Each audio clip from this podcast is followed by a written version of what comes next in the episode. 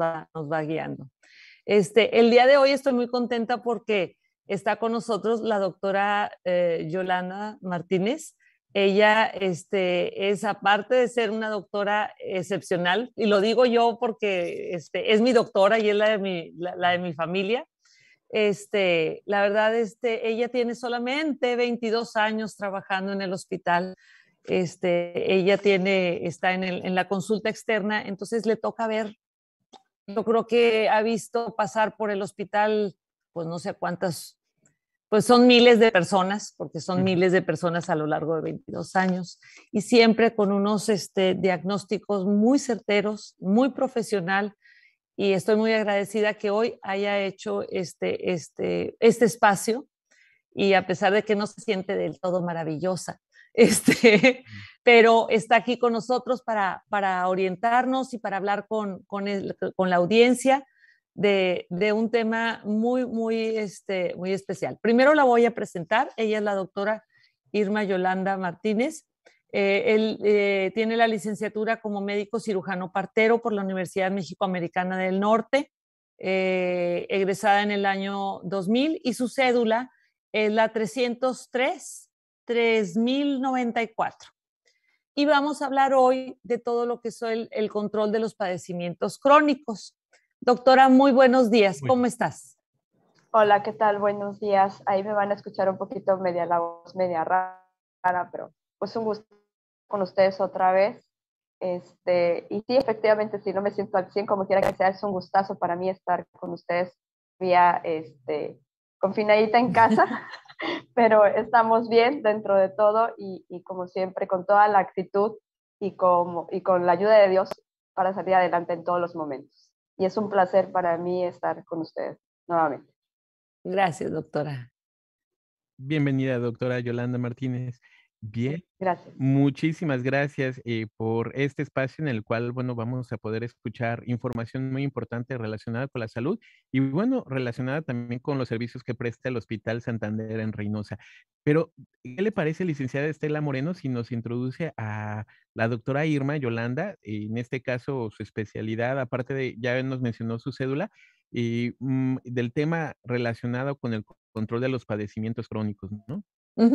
En, el, en el actual diario de la doctora, pues obviamente al estar al frente en la consulta externa, pues ella este, tiene una vasta experiencia en todo lo que son los padecimientos crónicos.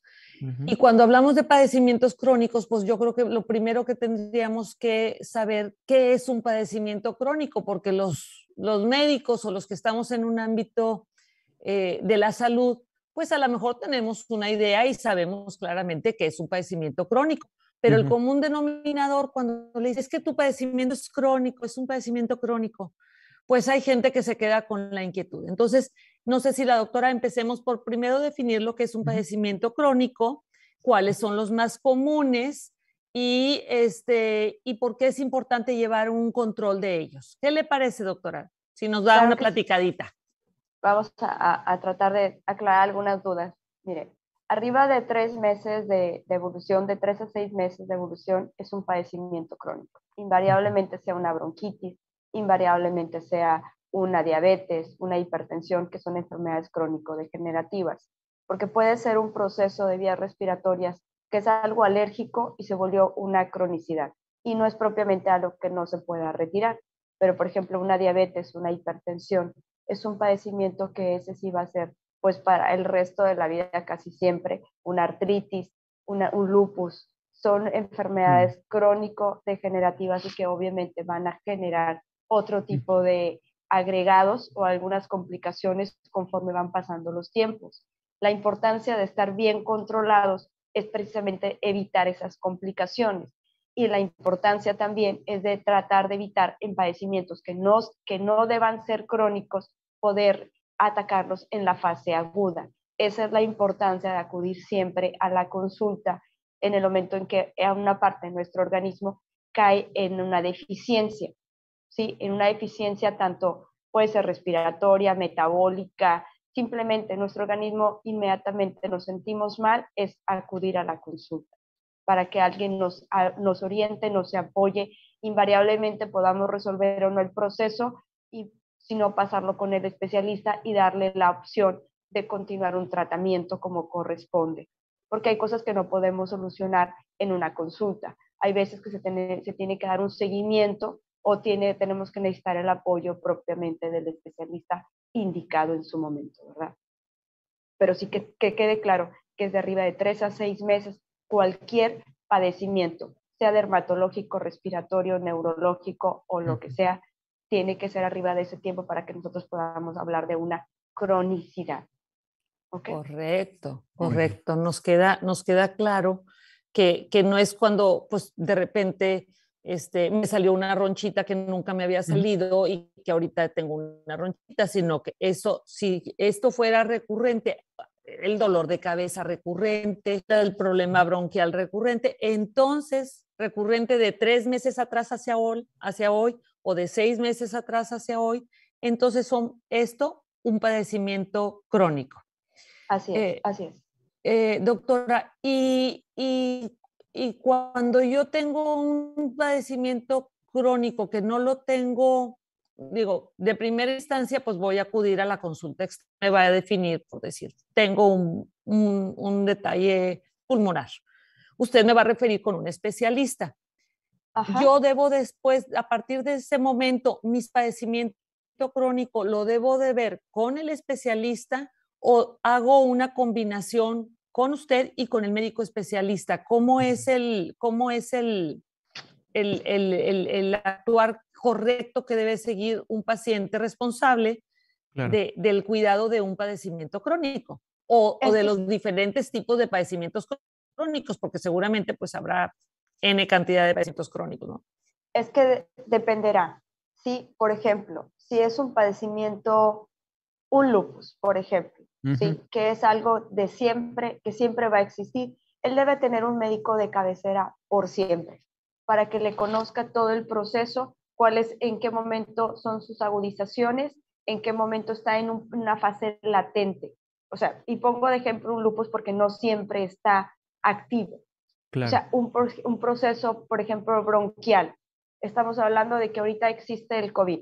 ¿sí? Pero a veces nos deja el COVID una bronquitis crónica y el mm. paciente tiene, necesita una rehabilitación pulmonar. Entonces necesita una consulta de inicio, una consulta por el especialista y el médico de rehabilitación y luego nuevamente la alta, ¿sí? O sea, porque eso es algo que se debe de retirar.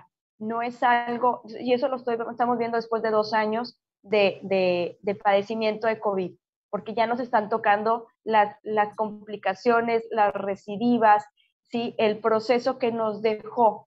La secuela. La, secuela, la fibrosis pulmonar muy común, ¿sí? Entonces, exacto, y nos ha tocado ver fibrosis pulmonares en gente de 20 años.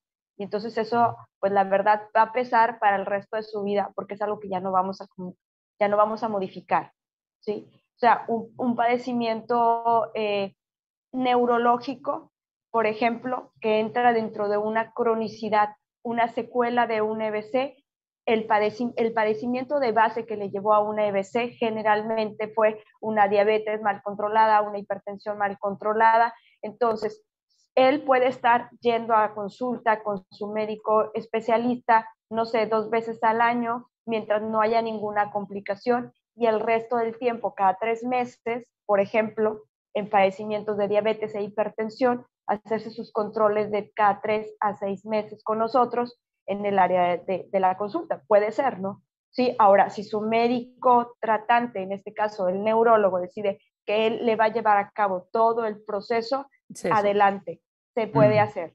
O sea, aquí el tema es, si no, porque a veces siempre les digo, el, el paciente se debe de quedar con el médico que considere que se siente más atendido, ¿sí? Muy bien. Entonces, si, si no sucede, si no entra en empatía con el especialista, generalmente va a regresar con nosotros, con su médico tratante. Eso es algo así como por ley. Sí. ¿sí? Y entonces ahí entramos nosotros nuevamente en el, en, y ya nada más pedimos el apoyo cuando se tenga una hospitalización o cuando tengamos que hacer un, o sea, o que haya un proceso que se sale fuera de contexto, por ejemplo, un, una reembolia, o sea, porque vuelve a presentar otra embolia, porque eso es algo como ya te dio una vez, pues te puede volver a presentar en cualquier otro momento de la vida. O sea, nosotros vemos, en mi caso, que yo veo lo que es el área de la consulta, pero también veo la urgencia intermedia. Entonces, me tocan esos dos procesos y aparte, por ejemplo, los pacientes que podamos ayudarlos en cuanto a unas horas, como nos ha tocado que trabajamos con ellos ocho horas. Y... Perdón, creo que creo que hay mute.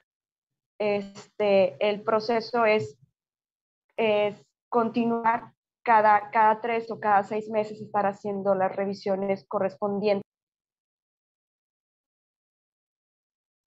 Este, que tienen que salir adelante.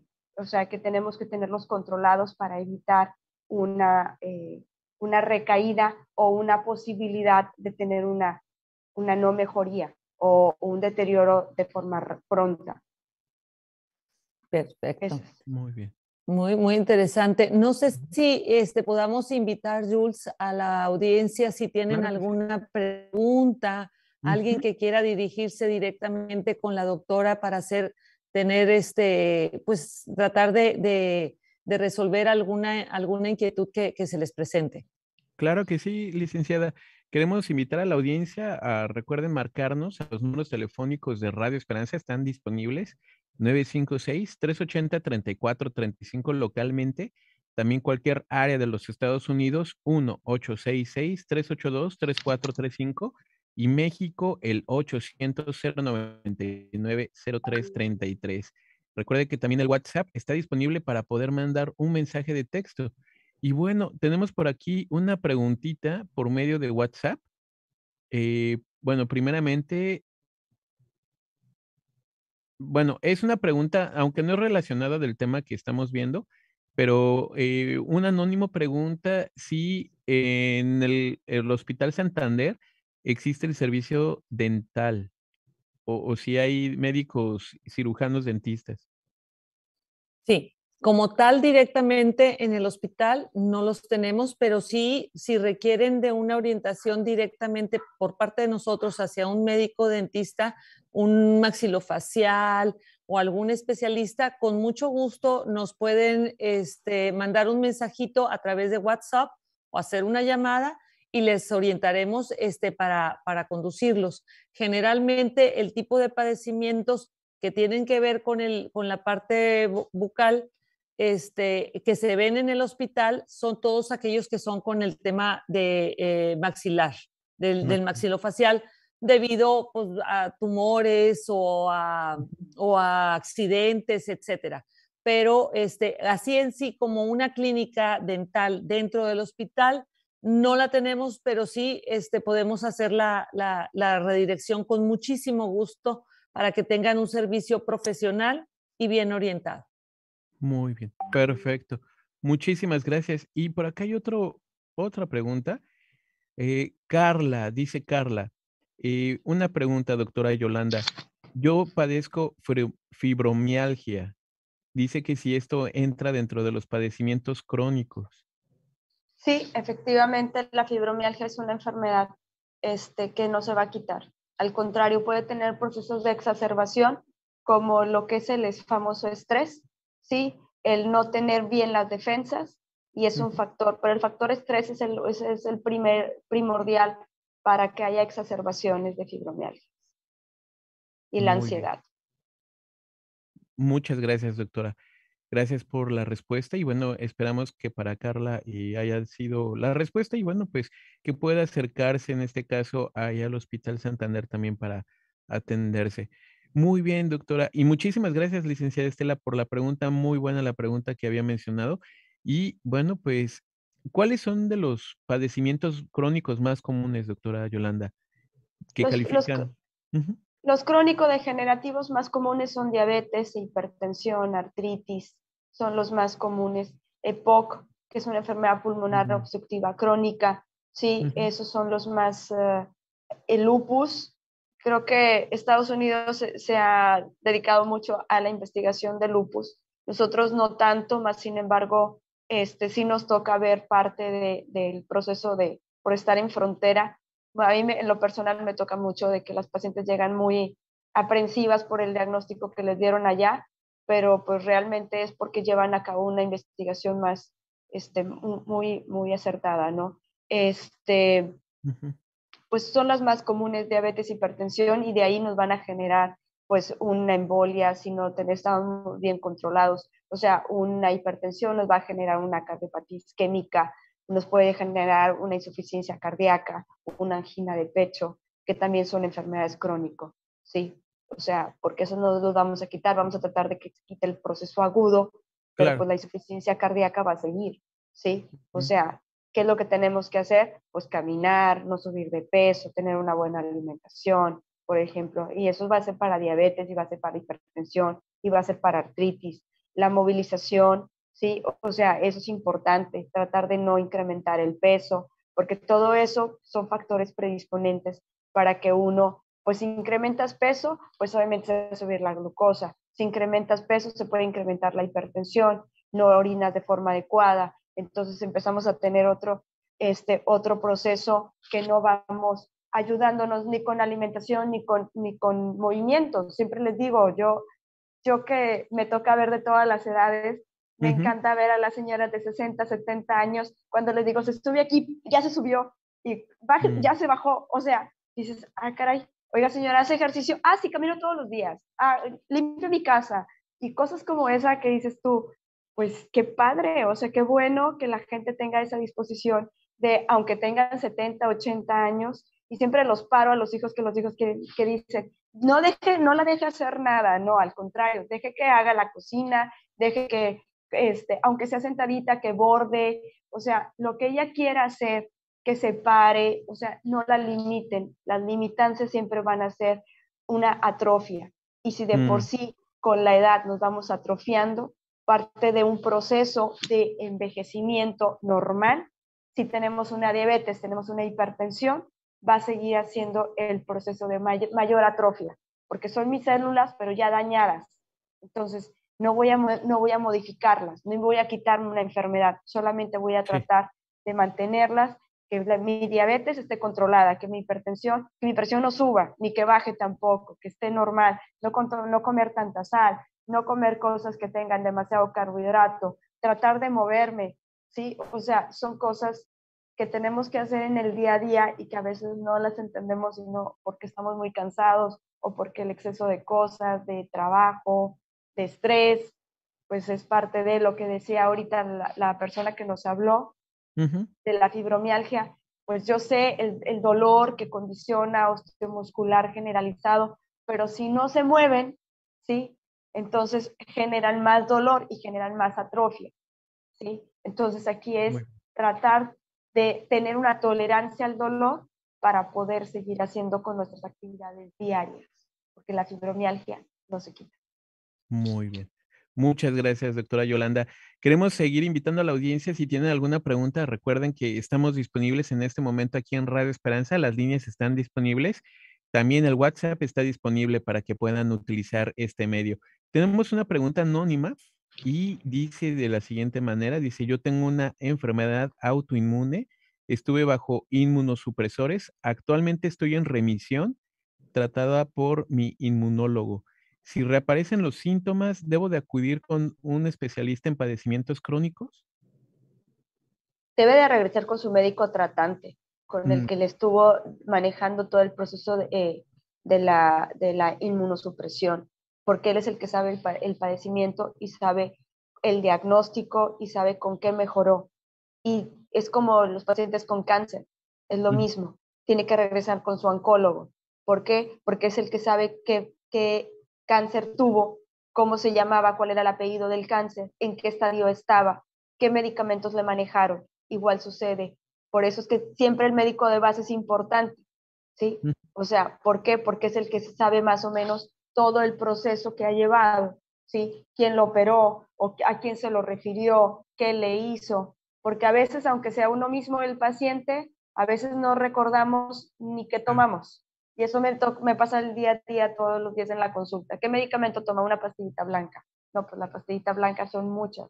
Entonces, mm. o traen anotadito, porque a mí me encanta la gente que lleva anotado todo, o cuando me vacían en el escritorio 20 pastillas que se toman, pues está mejor así, porque de esa manera yo ya me doy una orientación de lo que han estado haciendo durante todo este tiempo y qué medicamentos están tomando, ¿sí? Porque es la mejor manera. A veces no recordamos todos o los nombres se nos complican. Entonces, ¿qué tienen que hacer las personas? Pues, si tienes un padecimiento, regresar con tu médico inicial, que fue el que te llevó el caso. Muy bien, perfecto. Bueno, aquí está complementando, doctora, dice lo siguiente, dice, una disculpa, dice, mi médico tratante está en México, actualmente vivo en Estados Unidos.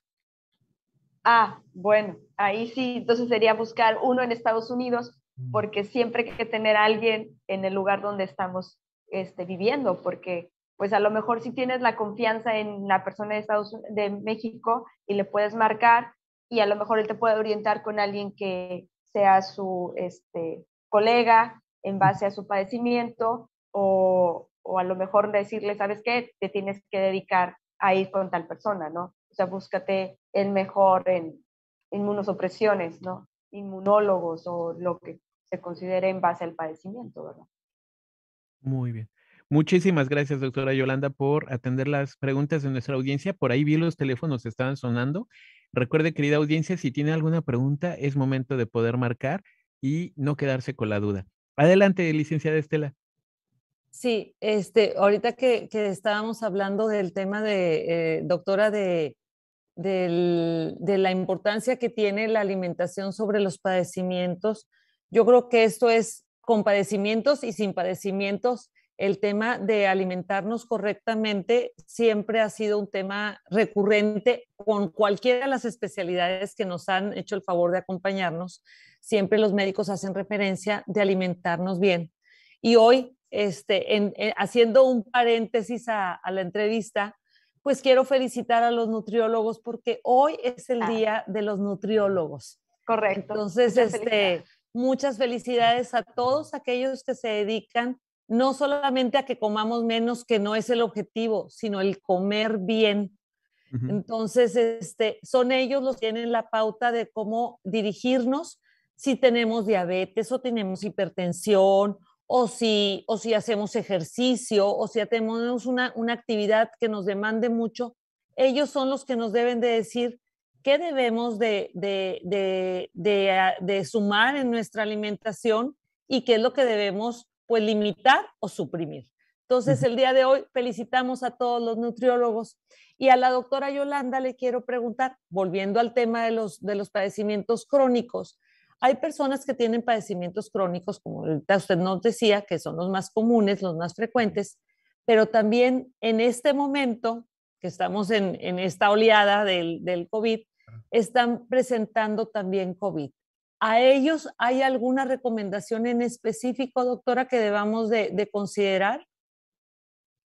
Esto es, es, es que no nada más es estar en un padecimiento. El tema de la alimentación es siempre. Si yo mm. como bien y como tú lo dijiste, una, es una eh, alimentación no raquítica o no disminuida, porque eso no es una forma de comer adecuadamente sino saber comer. Las frutas, las verduras y las proteínas son las partes más importantes de nuestra alimentación y que sean menos la cantidad de carbohidratos. ¿Por qué? Porque los carbohidratos son los que tienen más azúcares y obviamente me van a condicionar diabetes, ¿sí? Yo hace rato dije menos sal, ¿sí? Bueno, pues obviamente porque mayor sal me condiciona la retención de líquidos y a la larga me va a dar hipertensión. Si ya para esto ya tenemos un problema de hipertensión, solamente se incrementa. ¿sí? Entonces, definitivamente es frutas, verduras, porque en las frutas ya llevamos fructosa, entonces de ahí ya llevamos esa parte de azúcar que a veces la lengüita, la boquita quiere sentir esa, parte de azúcar, ¿sí? Entonces en frutas ahí podemos abastecer nuestra parte del azúcar que, requiere, ¿no? O sea, digo, ok, sí, los cereales, pero tampoco es una, una porción, más que los cereales, por ejemplo, es una taza, ¿no? O sea, a veces es es un tremendo plato y eso no es correcto, ¿no? Sí, o hacemos una tremenda, un tremendo bowl de fruta con yogur y nuez y no sé qué tanto. Ok, sí, es una alimentación pues muy nutritiva, pero no es, no es tan saludable porque es demasiada, demasiado carbohidrato. Entonces, ¿qué tenemos que hacer? Pues es comer sanamente siempre, revisar nuestro plato de buen comer, pero eso es para, para todos los días y no nada más en padecimientos crónico-degenerativos, porque en los padecimientos de ese tipo, pues yo te voy a pedir que tengas una hipertensión controlada, te voy a pedir que tengas una, una diabetes controlada, y si no, te no estás controlada con medicamento, entonces te manejo insulina. Y si no tengo insulina, tengo que manejar insulina con medicamento. O sea, siempre es tratar y la alimentación. Porque yo lo decía hasta hace, hace unos dos días en una reunión. O sea, bajamos un 2% de hemoglobina glucosilada simplemente con la pura alimentación y ejercicio. El tema es que tengamos la oportunidad de que nos demos nosotros mismos la oportunidad de hacer una buena alimentación y ejercicio diario. Y ejercicio incluye sábado y domingo, porque comemos sábados y domingo. Y resulta que esos días son los días de mayor ingesta y de mayor ingesta de carbohidrato o de consentimientos personales. Entonces, precisamente por eso soy más eh, rigurosa en esa parte de la alimentación, sobre todo los de fines de semana, que es cuando pueden existir algunas reuniones y es donde podemos existir mayor cantidad de ingesta de alimentos y mayor cantidad de, tiempos muertos y de descanso. Esa es ahí la importancia donde podemos tener mayor cantidad de incrementos de glucosa y de diabetes y de hipertensión y retención de líquidos y demás. Porque es cuando la gente hace carne asada, entonces no nada más consume la carne asada, consume otro tipo de, de bebidas ¿sí? que también incrementan la sal, incrementan la retención de líquidos y al lunes los tengo ahí con la hipertensión, con la glucosa elevada y todo lo demás. Entonces, la intención es llevar a cabo, o sea, de forma muy integral y personal y estar integrado en su padecimiento, ¿sí? Estar orientado que tenemos que estar siempre con una buena alimentación y una actividad física persistente para que podamos tener unas mejores cifras, ¿sí? Y para la gente que no tiene ni diabetes ni hipertensión, pues que no se las cree, porque al final de cuentas todos tenemos un familiar diabético o hipertenso y la carga genética la traemos y la podemos desarrollar con el tiempo. Ahorita, entre la obesidad infantil, ya tenemos niños con diabetes y ya tenemos niños con hipertensión. Entonces, eso cosa que no veíamos y actualmente las estamos viendo pero es, a veces, siempre lo digo, la culpa es parte nuestra como papás, ¿sí? ¿Por qué? Porque no le enseñamos a nuestros hijos a comer frutas y verduras y nos es más fácil comer pizzas y hamburguesas y eso no es alimento. Entonces, es una llamada de atención, es una llamada de atención que yo les hago porque esto es un proceso desde la infancia, desde que estamos bebés, la infancia, y nosotros mismos vamos creando nuestros propios, propios hábitos alimenticios. Entonces, el hábito de buen comer es siempre, desde que nacemos, lo que nos enseñan nuestros padres y mejorarlo nosotros día a día. Sí, fíjese que ahorita, ahorita que lo está diciendo, doctora, eh, precisamente ayer estaba pues viendo un programa con, con, con, mi hija en la que estábamos, estaba, era de esos de, de Masterchef, ya sabes, este, y estaban hablando, el, el reto era precisamente alimentación en un parque de diversiones para niños y eran con puras verduras.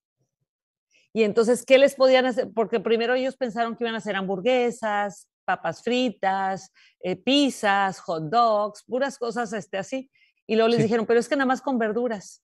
Pues hicieron hamburguesas con las lentejas y con los garbanzos, este, y la verdad es que los niños se comieron todo. Entonces, quiere decir que sí depende de nosotros los hábitos alimenticios, incluir más las verduras. Este, no quiere decir que suprimamos absolutamente todas las proteínas, pero hacer un buen balance. Entonces, este, bueno, pero ya creo que me voy a desviar un poquito, pero, pero es, es apuntalando el tema de la importancia que tiene la alimentación desde la primera, desde la primera infancia de nuestros hijos y no ser nosotros los creadores de sus padecimientos cuando sean mayores.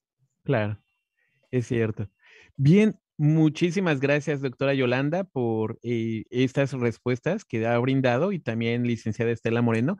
Vamos a ir a una pequeña pausa. Quiero seguir invitando a la audiencia para que marque, para que mande sus textos aquí al número de WhatsApp.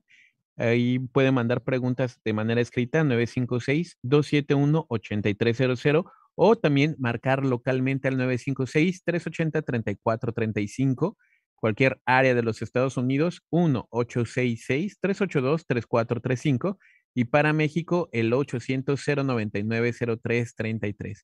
Vamos a una pequeña pausa, regresamos enseguida. Claro que sí.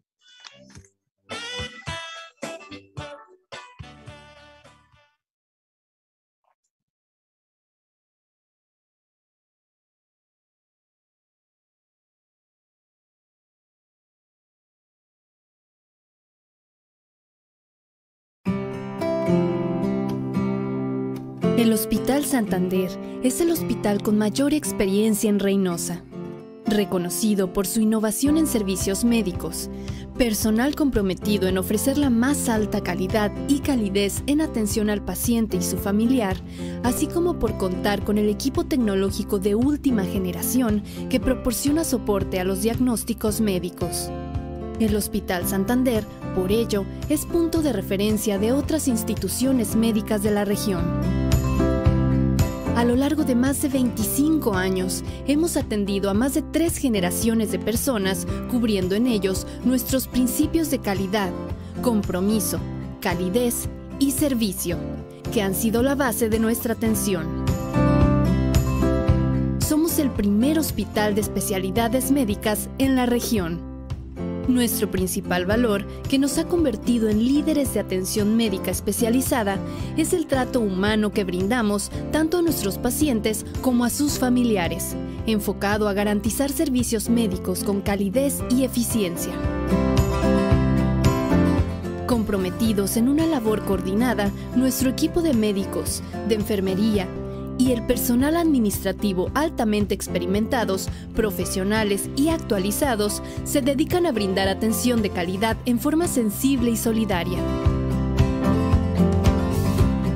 Haciendo uso de tecnología de vanguardia en instrumental, aparatos y equipos, Hospital Santander es un punto de referencia con una amplia infraestructura e instalaciones que nos permiten ofrecer la mayor precisión y rapidez posibles en estudios, diagnósticos y tratamientos.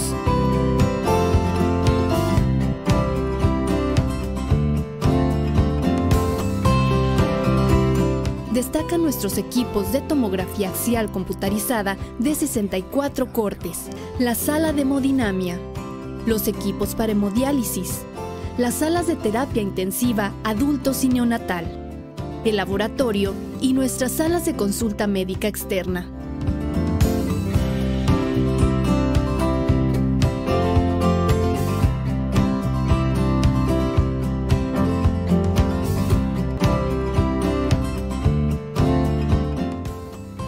Además, integra nuestra oferta médica el equipo de litotripsia, quirófanos, equipos de rayos X, salas de maternidad y cuneros, equipos para mamografía, equipos de ultrasonido, electrocardiógrafos, así como habitaciones y cafetería diseñados expresamente para integrar un ambiente confortable y seguro.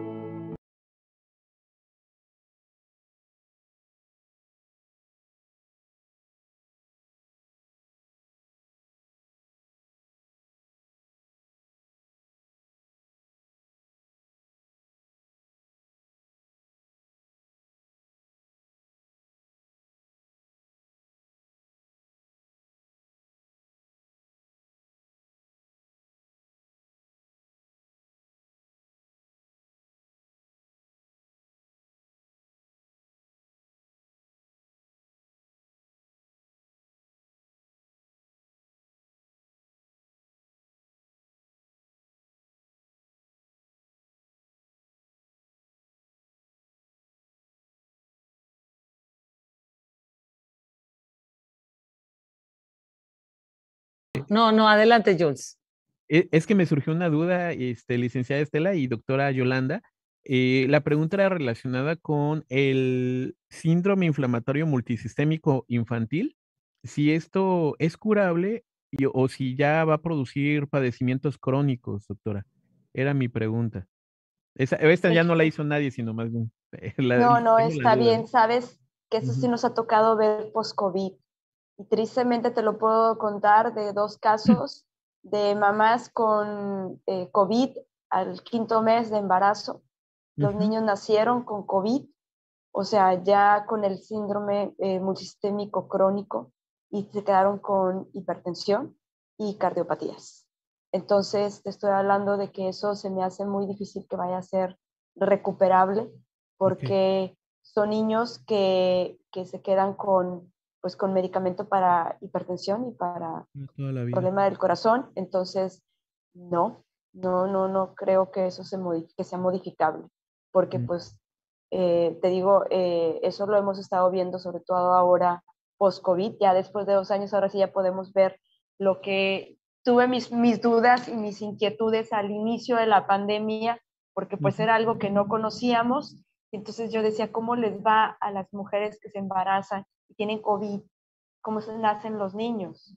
¿Sí? O sea, porque no había el proceso de, de un aborto espontáneo, pero yo siempre me preguntaba cómo eran esos niños posterior, o sea, ya cuando nacieran.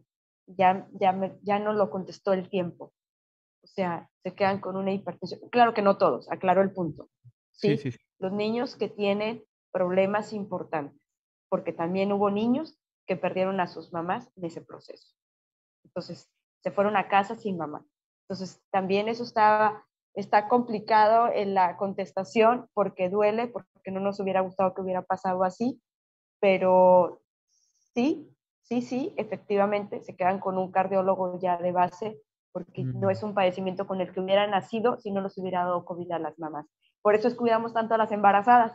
Esa es la gran razón por las cuales se les pide que entre menos se enfermen y mientras menos salgan es mejor para ellas, ¿verdad? Porque definitivamente sí, o entre menos nos acerquemos a las mujeres embarazadas es mejor, porque definitivamente podemos contaminarlas, aún así estemos asintomáticos.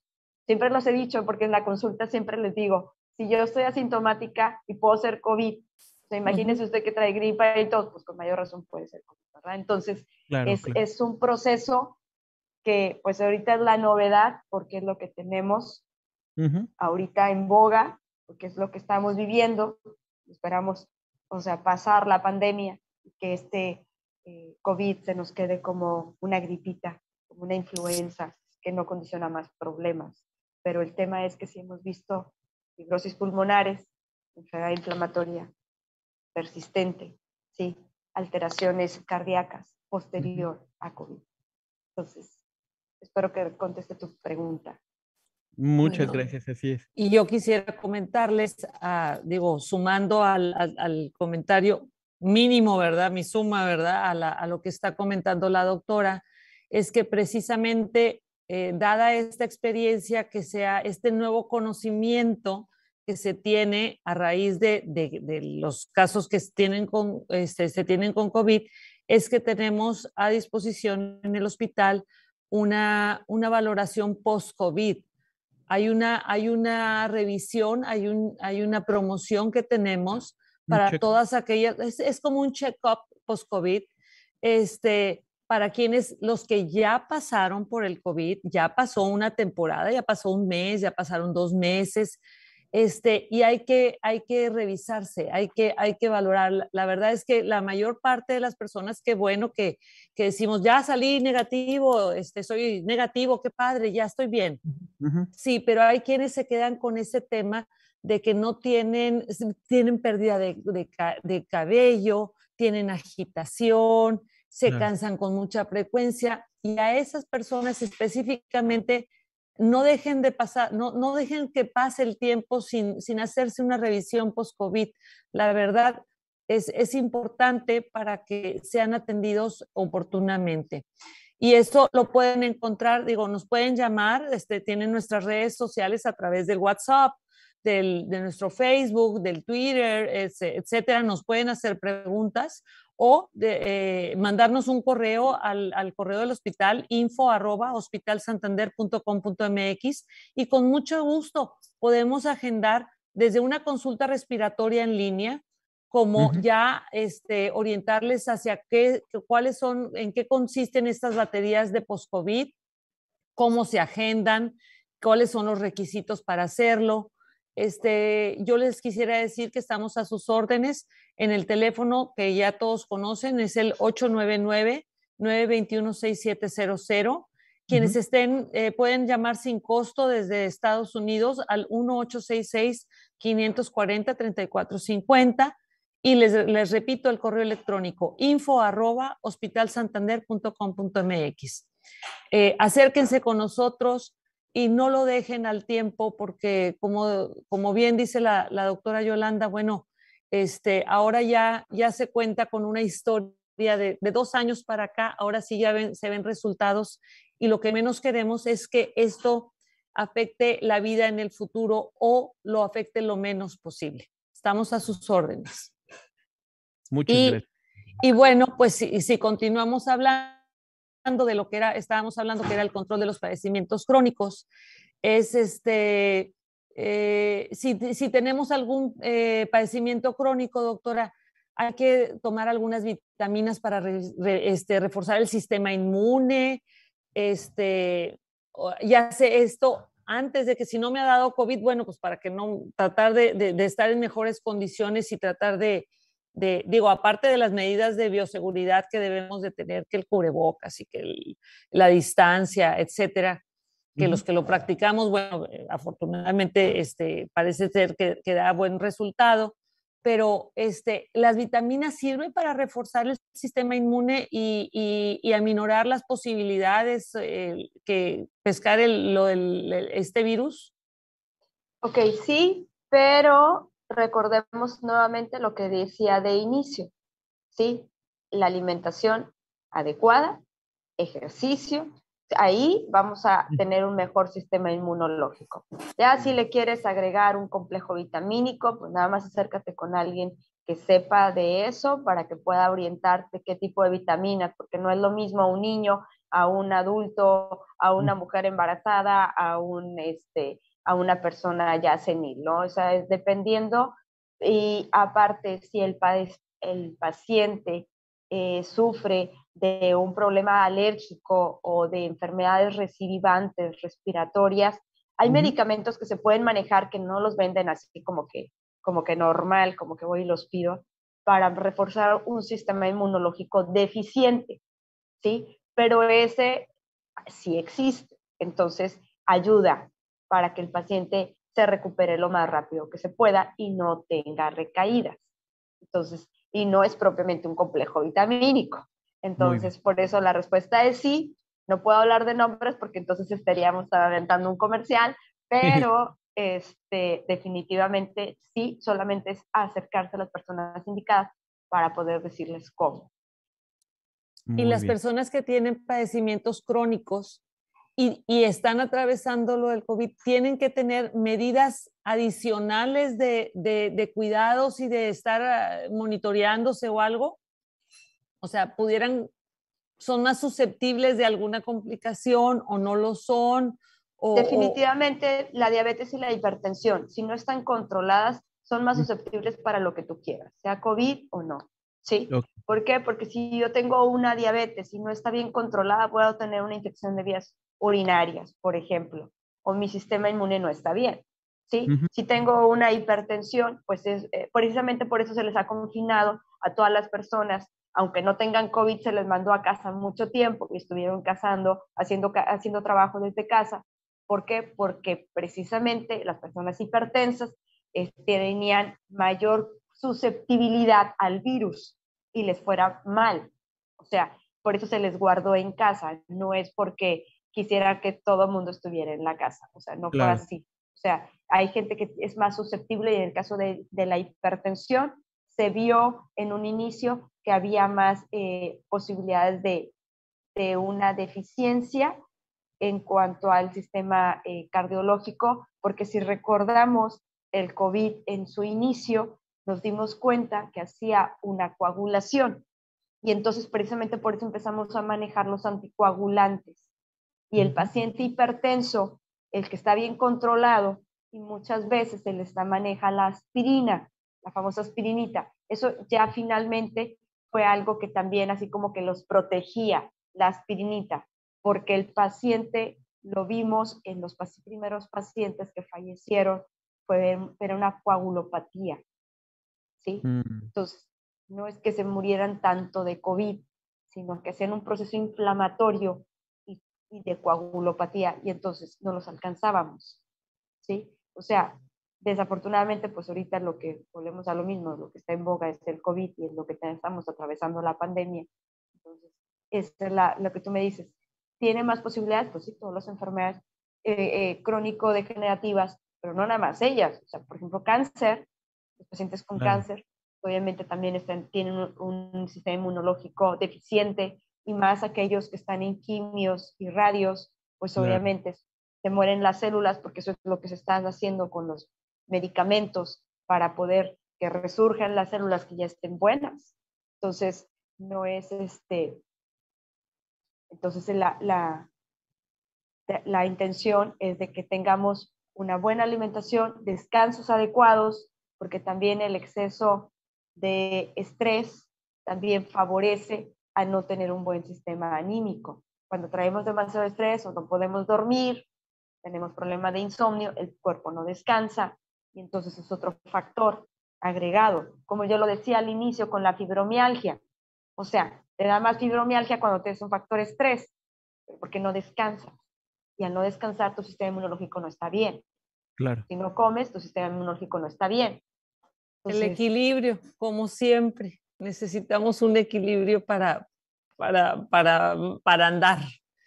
Nos está llegando una pregunta a través de nuestras redes. Dice, buen día, mi hijo padece de estornudos y secreción nasal matutinos en ocasiones durante todo el día. ¿Debo llevarlo con un alergólogo ya, ya que ya de una vez o debo llevarlo primero con la a consulta, doctora? Este, y luego ya que lo redireccionen con el alergólogo. ¿Este tipo de alergia se puede clasificar como enfermedad crónica? Te agradezco mucho. Bendiciones. Mm. Si tiene arriba de tres a seis meses de tiempo con el escurrimiento nasal, la respuesta es sí. Dos, eh, las famosas alergias, si es algo así como que relativamente corto tiempo, entonces puede que no sea alergia, que puede que sea COVID. Entonces hay que hacernos la prueba, porque si la prueba está muy difícil que podamos dar un diagnóstico de si eso no es. Entonces la única forma es con el, con el test que nos ayude a identificar si tenemos el, el virus o no. Este, y definitivamente si sale negativo es ir a ver al alergólogo, ¿verdad? Porque yo creo que si todos tenemos la misma temática de trabajo, pues también se lo va a pedir, ¿sí?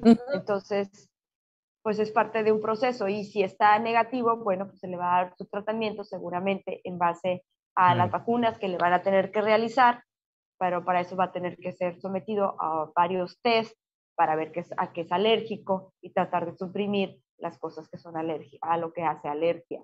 Por eso es que sí, la respuesta es, pues, puede que sea un, algo crónico, pero sí definitivamente es revisarlo primero. Y si ha sido algo agudo, pues que le, hagan la prueba, ¿no? Muy bien. Muchas gracias. Gracias, doctora. Muchísimas gracias. Nos queda bien poquito tiempo ya, doctora. Y tenía la duda nada más rápidamente. Eh, pensaba en la persona que nos había escrito también al inicio, ¿no? que mencionaba que estuvo bajo inmunosupresores, que actualmente estaba en remisión. Eh, si la persona, poniendo un caso hipotético, ¿no? Vuelve a tomar inmunosupresores y ahorita con todo el tema de, del COVID, o sea, estaría en riesgo también, ¿no? Pues definitivamente, o sea, de hecho todos estamos en riesgo, todos, o sea, no nos escapamos nadie. Aquí lo único es tratar de exponernos lo menos posible, dentro de lo que se pueda, ¿sí? Eh, porque nos podemos contaminar donde sea, ¿no? Hay gente que estamos más expuestos, más, unos más que otros, pero finalmente nos podemos contaminar en donde sea. Entonces, pues que la persona tenga un problema de inmunosupresión, pues lo hace más sensible, definitivamente, se debe de cuidar más. Entonces, pero no nada más ella, yo creo que esto es todos. O sea, si nos catalogamos como todos que somos una posibilidad de enfermarnos, pues ahora sí que todos nos debemos de cuidarnos. Yo tengo una pregunta, doctora, y ya es, del COVID. Este, si, si por alguna razón una persona este, tuvo COVID, vamos a decir, en diciembre, pero fue una variante, hoy se puede este, enfermar de otra variante? O sea, aunque Ah, o sea, sí. no, Sí, los sí, anticuerpos son de la variante. Es Entonces la gente no puede decir, ya es que a mí me acaba de dar la- hace 15 días y ya no me va a dar. No, o sea, pues ya no se, eh, ya no, ya no Eh. se cuidan porque dicen, pues es que yo ah, ya, ya ah, estoy inmune. No, no estás inmune, ¿verdad? No, y eso yo quisiera porque mucha gente se siente que, no, a mí ya me dio, no pasa nada, vamos a juntarnos. No, no, yo no me junto, o sea, porque, pues porque, porque las variantes han cambiado. ahorita en el tiempo de, de- de lo que ha pasado, he tratado de contestar algunos mensajes de algunos pacientes. Uno de ellos era esa, más o menos esa pregunta. Su Mm. esposa le dio positivo a COVID. Ellos no tenían síntomas. Empezaron con los síntomas posteriores a la esposa. La esposa ya está negativa y me dice, ella puede estar normal con nosotros, pero nosotros traemos síntomas. Pues en- relativamente sí, porque debe ser la misma cepa, sí, la misma variante, pero, no con los demás. ¿sí? Y, y, pues a mí en dos años me ha tocado gente que ha tenido tres y cuatro veces COVID, entonces, Wow. pues sí, no, no, definitivamente. Una de ellas era una chica de Estados Unidos, precisamente. La chica trabajaba en un hospital COVID y conmigo fue la tercera vez que llegó con COVID. Entonces, pues, pues podemos agarrar de una cepa y podemos agarrar de otra cepa y podemos agarrar, pues sí, pero no hay que, hay que estar ahí para agarrar todas las cepas, ¿verdad? Porque si no, en una de esas no, No, la que no, contamos. No. Si no, si no son vacaciones lo que estamos ¿Qué? tomando, sino, Qué bueno que agarras inmunidad, pero pues que te vaya leve porque entonces pues hay gente Bueno. que ya no está. Claro. Pues, pues yo le quiero agradecer, doctora, la buena disposición siempre que tiene para contestar estas preguntas que a veces pues son de los terrícolas, como digo yo, ¿verdad? De la gente común y corriente como, como yo, ¿verdad? Este, y, y siempre, la verdad, atendernos este, con tanto profesionalismo y con el detalle, porque nunca nos ve de pasadita, siempre, no, no, no, vamos a verte bien. Entonces, este, yo le agradezco, doctora, su, su, su entrega, su vocación, y, este, y, y espero que esté muy bien pronto.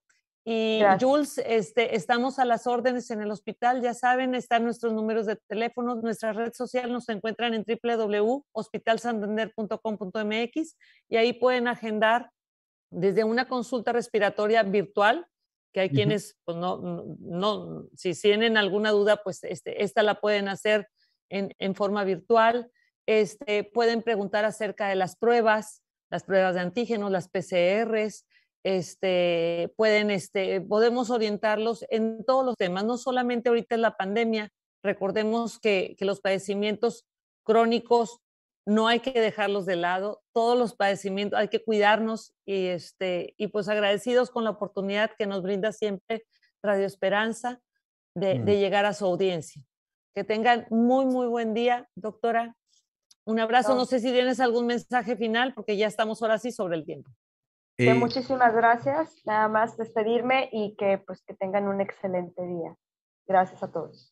Muchísimas gracias, doctora Yolanda. Gracias, licenciada Estela Moreno. Nada más queríamos preguntarle si existe ahorita en este momento algún especial de parte del Hospital Santander. Sí, sí, tenemos, la, tenemos eh, la- las promociones, obviamente estamos iniciando el año y, y este es para todo el año realmente la- el tema de la nutrición. Tenemos dos esquemas diferentes de promociones de nutrición y tenemos también lo que es las, el tema estos de los check-ups y valoraciones este, post-COVID. Eh, en, los encuentran en nuestras redes sociales y si necesitan información específica, llámenme, estoy a sus órdenes y, y, este, y, bueno, esperemos po- poder este, atenderles de, de la manera en que queden satisfechos, tranquilos y lleven una vida plena. Perfecto.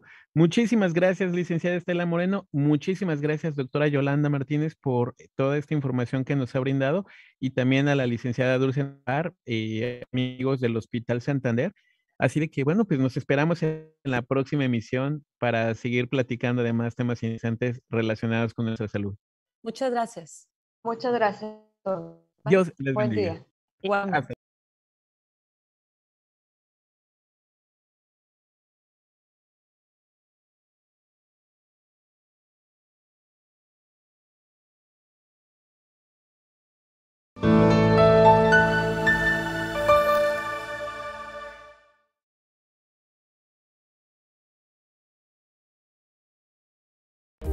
Ante esta pandemia, seguimos comprometidos con atención de calidad para la región, garantizando un ambiente confortable y seguro para nuestros pacientes y su familia, siguiendo las indicaciones de las autoridades sanitarias y promoviendo la salud de todos. Hospital Santander, siempre hay un mejor mañana.